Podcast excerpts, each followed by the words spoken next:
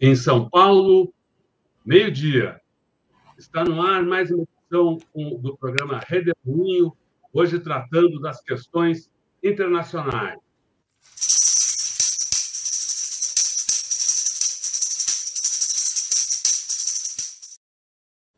Gilberto Maringoni, muito bom estar aqui conosco.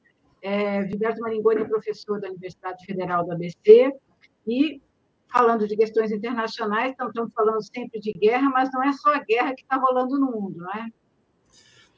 Bom dia, Eleonora, bom dia, Rodolfo, bom dia a todo mundo que está nos assistindo. Bom dia, boa tarde, boa noite, porque esse programa é assistido a todas as horas. É, é, exatamente, Eleonora, a gente está com a guerra, a guerra continua entrando aí na sua terceira semana. Parece que ontem o Zelensky se dispõe a governar um recuo da Ucrânia aparente de garantir que não vai entrar na OTAN. Isso é algo auspicioso, vamos ver se é como é que essas negociações fluem daqui para frente. Mas essa semana eu não quero falar da guerra, eu quero falar de acontecimentos muito importantes que têm lugar aqui na América Latina, mais especificamente na América do Sul, envolvendo o Chile, o Peru e a Colômbia.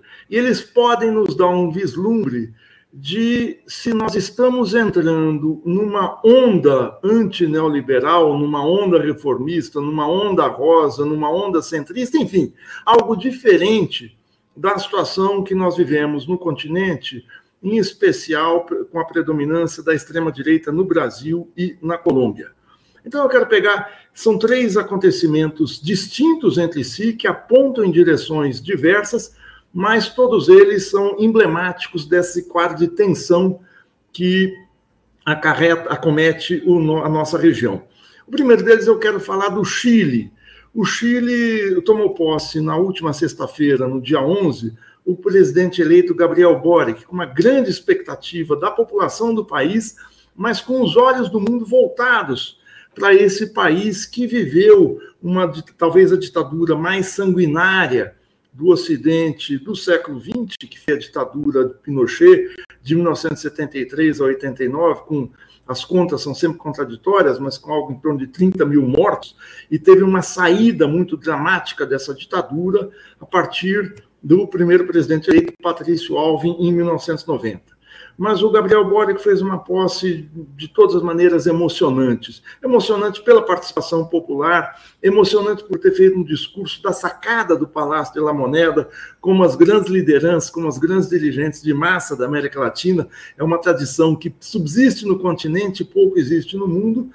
É, e ele faz um discurso com uma menção de uma frase muito tocante do ex-presidente Salvador Allende, derrubado pelo golpe de 1973, que no Chile novamente se abrem as grandes alamedas por onde passará o homem e a mulher novos que construirão uma sociedade distinta da atual. No caminho entre a, a chegada dele às cercanias do palácio e o, o, o edifício, ele fez questão de desviar da rota e saudar o busto do presidente Allende. Mas a imagem que talvez sintetize mais essa mudança de áreas no Chile foi a, o primeiro dia de trabalho da ministra Maia Fernandes Allende, neta do ex-presidente Salvador Allende, que, de uma maneira muito é, é, é contundente da parte do Boric, a nomeou para o Ministério da Defesa, justamente a pasta que enfecha os militares que há 50, quase 50 anos deram um golpe no seu avô, cortando a democracia no Chile. Ela, ela é uma jovem de 36 anos, ela chega vestida como qualquer jovem que vai ao trabalho, sapato baixo, nada, e ela é saudada pela guarda do, do, da sede do ministério, entra com todas as honras militares, mas essa, essa cena, em especial, é preciso dizer que a construção dela não se deu nesse dia, não se deu na, na posse e na eleição do Boric, mas ela se dá. Está tá tendo alguma interferência? Não, não, não é que a gente está tentando ver aqui. a cena. Queria botar aqui o que você está falando. Mostrar a cena que você estava falando. Ah, tá, tá. Vamos, mostra. Fala, senhora ministra da Defesa Nacional, Maria Fernandes Aguirre. Vista a la derecha. Atención, presente.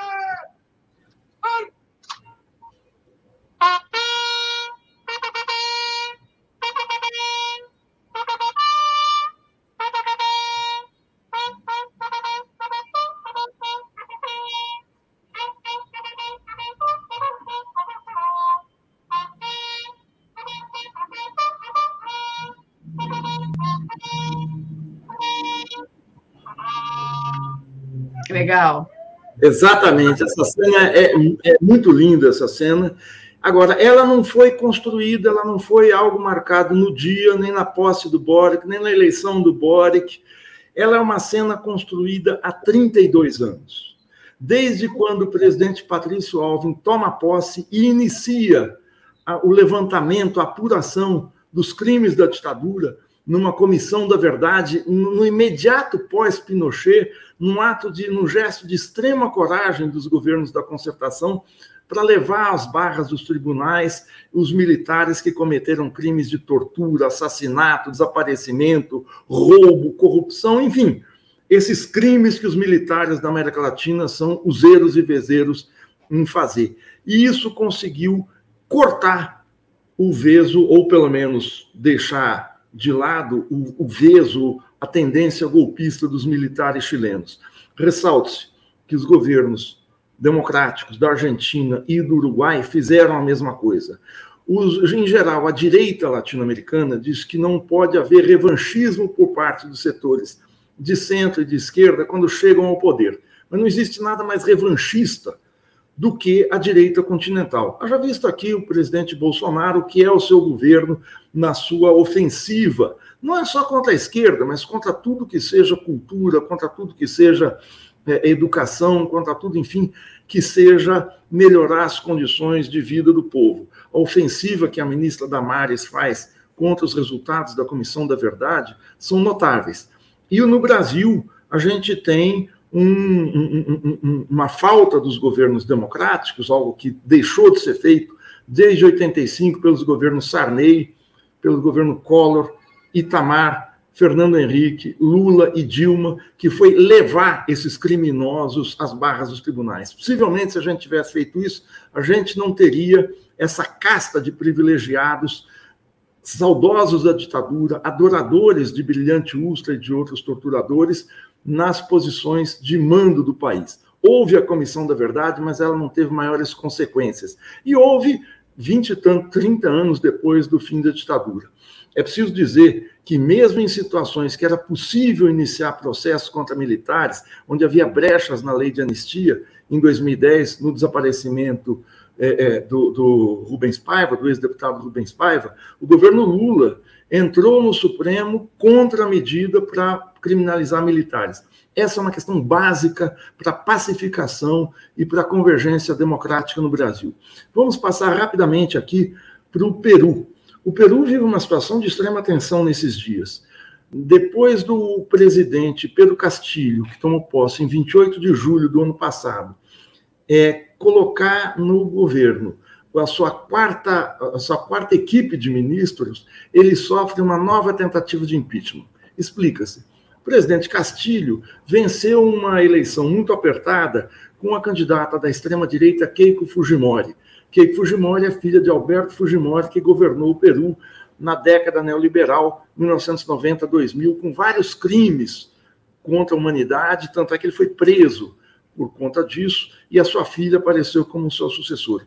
O Pedro Castilho vence com um partido muito pequeno, um partido formado recentemente, sem sustentação no Congresso peruano. O Congresso peruano é uma casa é, é, é, é unicameral, só existe, não existe Câmara e Senado, e é, tem 180 deputados. Desde a Constituição peruana de 1828, vejam vocês, 200 anos quase, as oligarquias regionais do país pactuaram entre si uma maneira de nenhuma se sobrepor muito às outras na dança das cadeiras, na troca de presidentes da República. Como é que elas fizeram isso? Uma cláusula que coloca a possibilidade de instituição do presidente da República por motivos absolutamente aleatórios. Desde então, existe a figura da incapacidade moral o que, que vem a ser incapacidade moral para exercer o cargo do presidente da República? Qualquer coisa. Qualquer coisa. Não existe crime de responsabilidade, não existe nenhum tipo de acusação formal. É meramente, se, se formar uma maioria parlamentar contra o presidente da República, ele pode ser destituído. Vigora no país uma espécie de parlamentarismo enviesado, que o presidente da República nomeia ministros e o Congresso, com 40% dos seus votos, pode colocar uma, uma, moção de desconfiança e esse ministro perde apoio legislativo e tem que ser trocado. Foi assim que foram trocadas quatro três equipes, agora está a quarta, de é, é, é, ministros, de auxiliares diretos do presidente. E é um ministério conservador. A votação para se abrir um processo legislativo contra o presidente, ou seja, o impeachment, é de 20% dos, dos parlamentares. Para se dar início ao processo de impeachment, são 40. E dois terços da casa, são 87 é, eu, falei 180, são 160 parlamentares, é, é, é, é com 66%, abre-se o processo, abre-se o processo de impeachment, vota-se e destitui-se com dois terços. A votação está marcada para o dia 28 de março. É preciso dizer o seguinte: o que está acontecendo no Peru é um golpe de Estado em andamento. É um golpe parlamentar, mas é golpe. Está na Constituição, mas é golpe, porque visa desrespeitar a vontade popular. Se essa cláusula da Constituição não foi mudada, não há estabilidade possível no Peru. Nos últimos cinco anos, foram destituídos dois presidentes da República. O Pedro Castilho aí será o terceiro, o que coloca a institucionalidade do país no meio de um mar revolto da vontade de parlamentares, muitas vezes fisiológicos. Mas vamos agora à questão que eu quero tratar com especial atenção, que é a Colômbia. A Colômbia é o país que é tido como uma espécie de bastião da direita, de cidadela da extrema-direita na América do Sul. Ele é governado por Ivan Duque, um presidente que governa é, há quatro anos já, a eleição, eleição vai ser agora, em 29 de maio é o primeiro turno, um mês, um mês depois é o segundo turno, e a Colômbia, os governos colombianos se dividem entre direita e extrema-direita. O centro, o principal líder da extrema-direita é, colombiana, que governou entre 2002 e 2010, é o presidente Álvaro Uribe. Ele é um tipo que faz da repressão aberta, do uso do exército, a, a, a sua maneira de governar. A Colômbia é um país que, desde 1949, no assassinato de um candidato a presidente é, de, de centro-esquerda, um presidente nacionalista, Eliezer Gaitán, desde 49, ou seja, 70 anos, vive uma vive de disputas muito violentas. A guerrilha, inspirada na Revolução Cubana, em especial das Forças Armadas Revolucionárias da Colômbia, as FARC, começaram em 1964 um processo de tentar controlar o território pela absoluta impossibilidade de chegar ao governo pela via do voto. Isso redundou em milhares e milhares de mortes. As Farc chegaram, nos anos 90, a dominar cerca de 40% do território. A Colômbia também é um país tomado pelo narcotráfico. Enfim, é o caldo de cultura ideal, não só para a violência, mas para uma extrema-direita muito brutalizada. A Colômbia, vale dizer, é o único país da América Latina filiado à OTAN.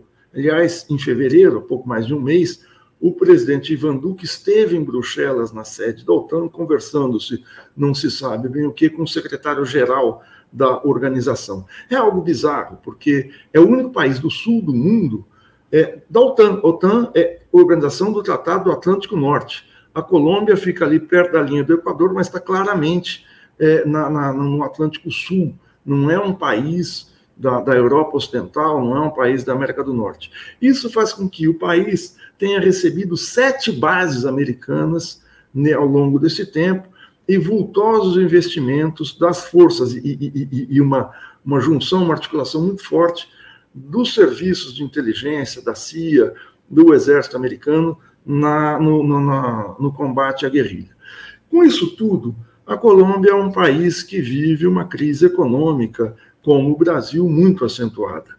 Essa crise econômica, o ano passado, resultou em taxas de desemprego acima de 14%, ou seja, algo semelhante à brasileira, a taxa brasileira, um desemprego, uma informalidade, digo, gente que trabalha de bico, gente que trabalha de empregos intermitentes, da ordem de quase 50%. É, o país vive de, de bloqueios, vive de zonas ocupadas pelo exército e de um combate à guerrilha é, que sai muito da própria legalidade colombiana. Por exemplo, o governo Álvaro Uribe, na primeira década do século, quando todos os boa parte dos países da América do Sul tinha governo de centro e de centro-esquerda, era a época do governo Chávez na Venezuela, do governo é, é, é, Evo Morales na Bolívia, do governo Lula no Brasil, dos governos Kirchner na Argentina, do governo Lugo no Paraguai, enfim, do governo Rafael Correa no Equador, a Colômbia manteve-se na extrema-direita. E era também uma, um, um, centro irradiador das políticas americanas contra a Venezuela. Não é à toa que, em 2019, a tentativa de invasão e de golpe contra o governo Maduro, feito na fronteira, numa cidade fronteiriça de Cúcuta, partiu do governo colombiano em associação com o governo americano e com um sócio menor e ridículo, que era o governo Bolsonaro. Pois bem, é, nesse quadro, a Colômbia viveu durante três meses no ano passado, a partir do final de abril até o final de junho, intensas mobilizações de protesto nas suas maiores cidades. E a violência desatada pelo governo foi brutal. Foram é, denúncias de milhares de, de, de, de, de presos, é, uma, uma, foram mais de 100 mortos, foram pessoas feridas, foram pessoas é, é, é, penalizadas por conta desses protestos.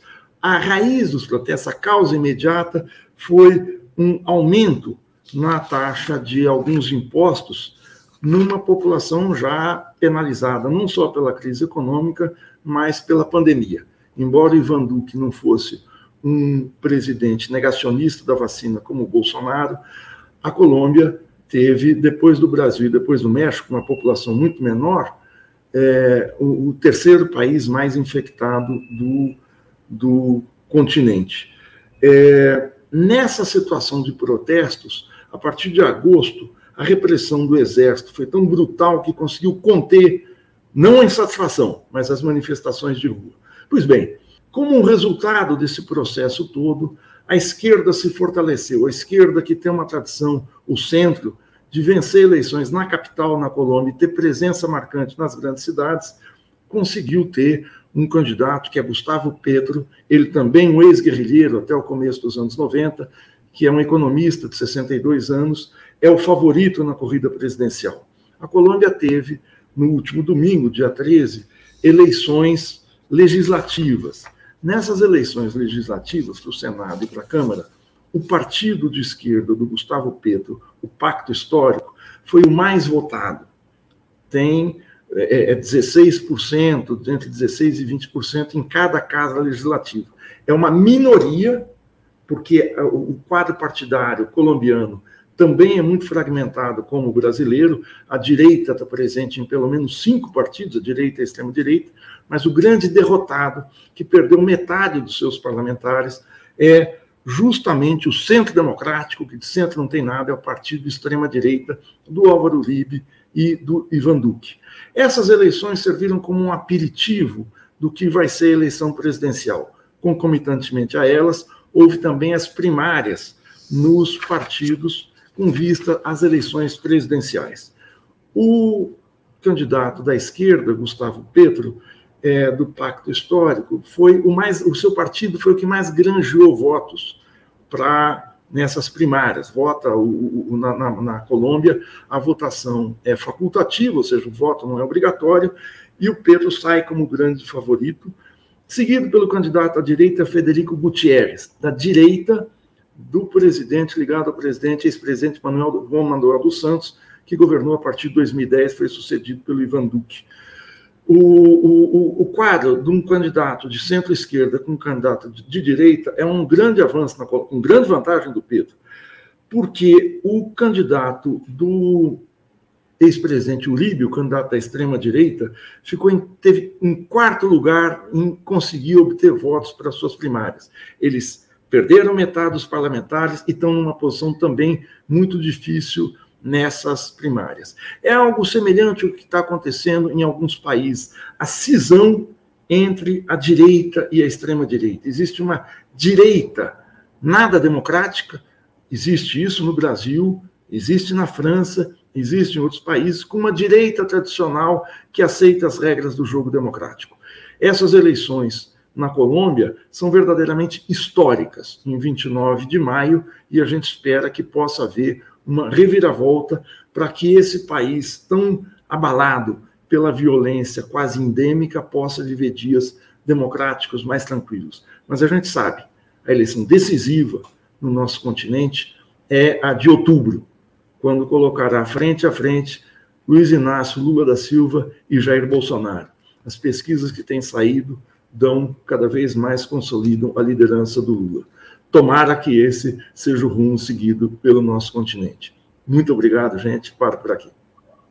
Legal, Maringoni. Muito obrigada. Muito obrigado. Sempre trazendo informações importantes aqui sobre a política, a economia, o que rola no planeta e aqui no nosso território da América do Sul.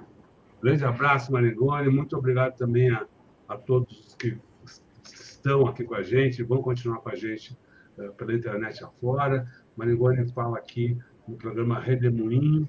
O programa Redemoinho é transmitido de segunda a sexta-feira, cada dia com um tema. O Maringoni, professor de Relações Internacionais, fala sobre as questões internacionais, aqui sobre o mundo, né? Estará de volta com a gente na próxima quarta-feira. Muito obrigado, boa tarde a todos. Tchau, tchau pessoal. Tchau, tchau. Tchau.